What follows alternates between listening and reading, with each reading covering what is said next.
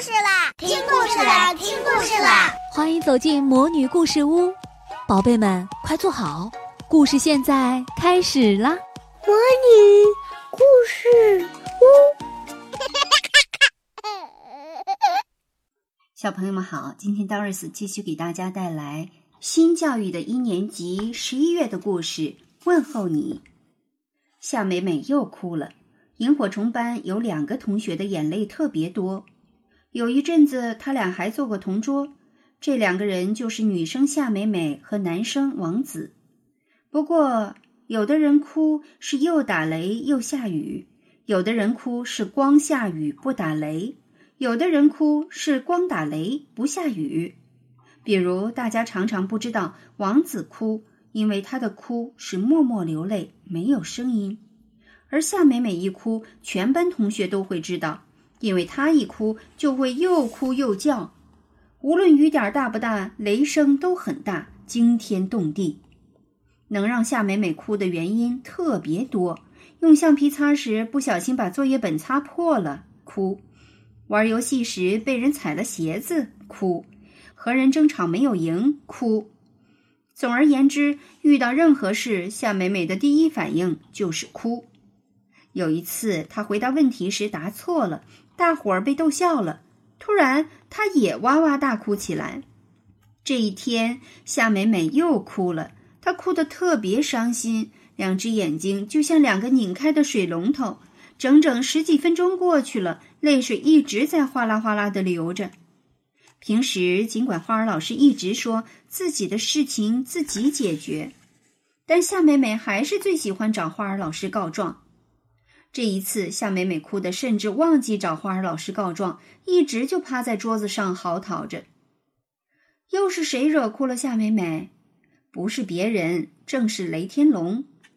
刚才雷天龙突然在教室里大声宣布：“我是一条龙，今后你们都应该叫我龙王。”夏美美说：“哼，你算什么龙王？你最调皮捣乱！你不是一条龙，你是一只虫。”你是雷人虫，大伙儿笑了起来，纷纷重复夏美美发明的这个外号。雷天龙很生气，说：“你应该叫吓死人。”夏美美瞪着雷天龙，还没来得及说话，旁边就有人追问：“为什么？”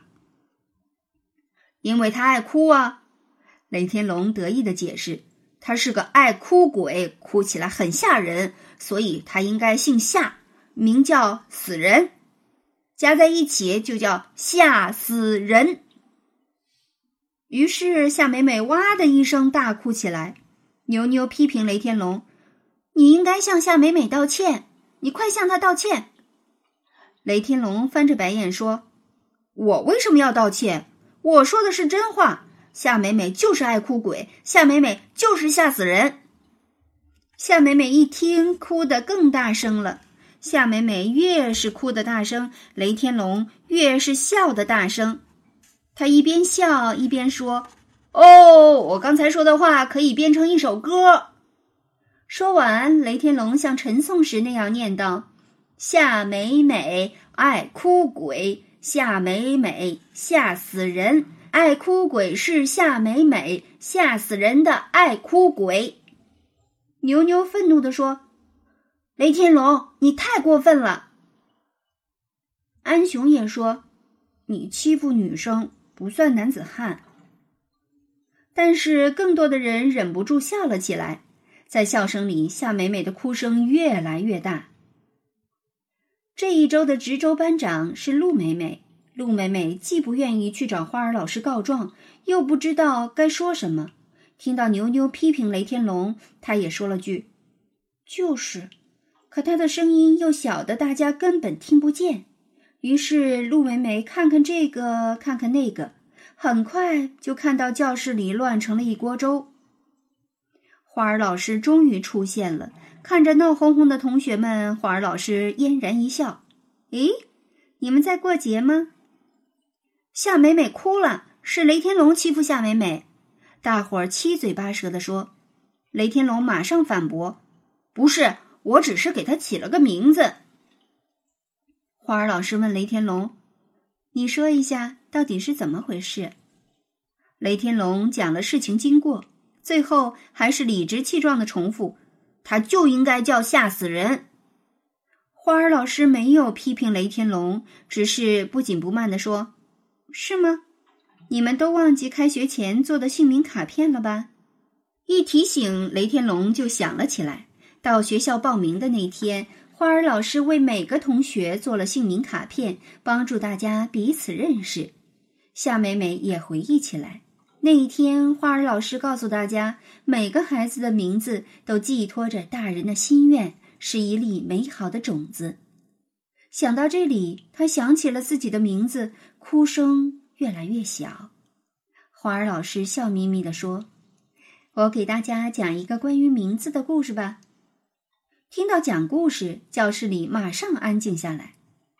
这个故事的名称又长又奇怪，叫《我的名字克里桑斯美美菊花》。有个可爱的小老鼠，它的爸爸妈妈非常爱它，认为它是世界上最完美的，于是给它起名叫克里桑斯美美，也就是菊花的意思。克里桑斯美美，克里桑斯美美菊花，小老鼠非常喜欢自己的名字。可是上学的第一天，大伙儿听到克里桑斯美美菊花的名字，就嘻嘻哈哈的笑了起来。有的同学说，他的名字真长啊；有的同学说，他的名字很难写进名牌；有的同学说，我的名字是照着我祖母的名字取的，你的名字却是照着一朵花取的。我要是你，我就改名儿。在大家的嘲笑声中，菊花枯萎了。克里桑斯美美非常难过，她难过的甚至不想去上学。但是爸爸和妈妈一直告诉克里桑斯美美：“你的名字就是你，完美无缺。”克里桑斯美美心里快活了一点儿，就坚持去上学。可是，一到学校，克里桑斯美美又被大伙嘲笑起来，她又难过起来。日子就这样反反复复，直到有一天新来了一位音乐老师，大伙儿全都特别喜欢音乐老师。不过，在排练童话剧的时候，听到音乐老师把克里桑斯美美的角色安排为一朵菊花，大伙儿还是当场笑个不停。音乐老师奇怪的问：“什么事情这么好笑？”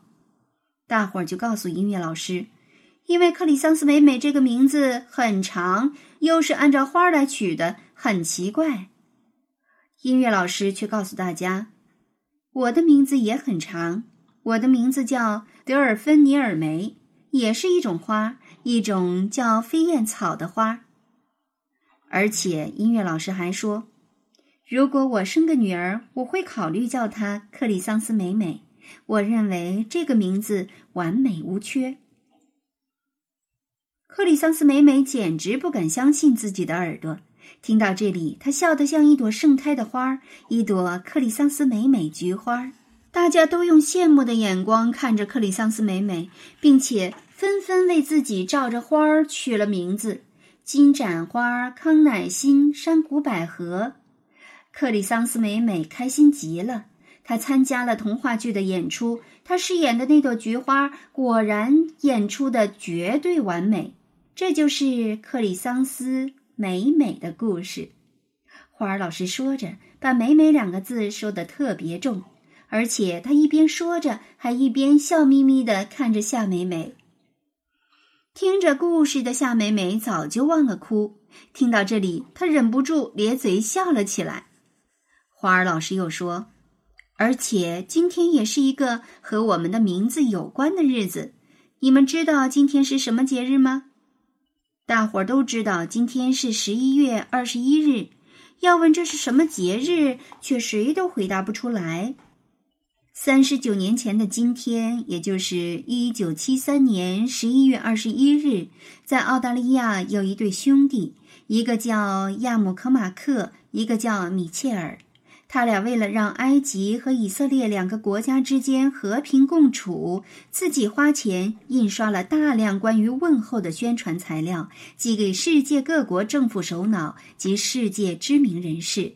告诉人们互相问候的重要。于是，第一个世界问候日诞生了。现在，全世界已经有一百四十六个国家在庆祝世界问候日。花儿老师说到这里，问道：“雷天龙，为什么这个节日会和名字有关呢？”雷天龙想了想，说：“问候别人就会说到名字。”花儿老师点了点头，问：“你想过这个节日吗？”雷天龙很高兴的回答：“想啊。”花儿老师说：“如果要你问候夏美美，你会怎么说呢？”雷天龙毫不犹豫的说。夏美美，你好。说完，雷天龙自己愣了愣，然后他摸了摸脑袋，不好意思的笑了。花儿老师笑眯眯的又问：“夏美美，你听到了雷天龙的问候吗？”夏美美点了点头。那你想怎么问候雷天龙呢？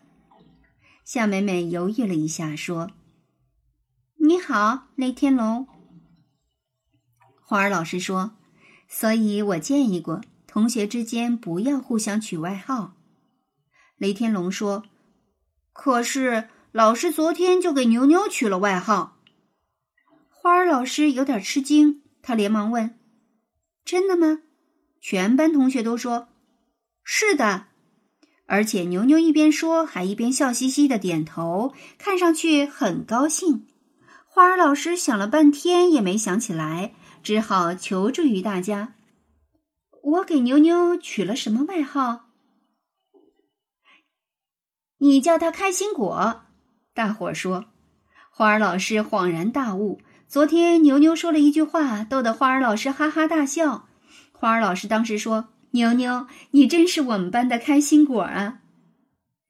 这句话被一些同学听见了，牛牛也很得意的到处声明，花儿老师叫自己开心果。雷天龙听到后，就给自己命名为龙王。花儿老师眨巴了一下眼睛，说：“我给牛牛取的这个外号可以用来问候他。你们俩用刚才互相取的外号，能互相问候吗？”雷天龙摇了摇头，夏美美也摇了摇头。关键的区别就在这里，知道了吧？看见大伙儿点着头，花儿老师就笑眯眯地说。那让我们以各种各样的问候方式来互相问候吧。不说不知道，一说真奇妙。花儿老师一介绍，大伙儿才知道，原来问候还分很多种呢。澳洲的毛利人喜欢碰鼻子表示问候，日本人会鞠躬表示问候，泰国人双手合十表示问候。花儿老师一边说着，一边表演着。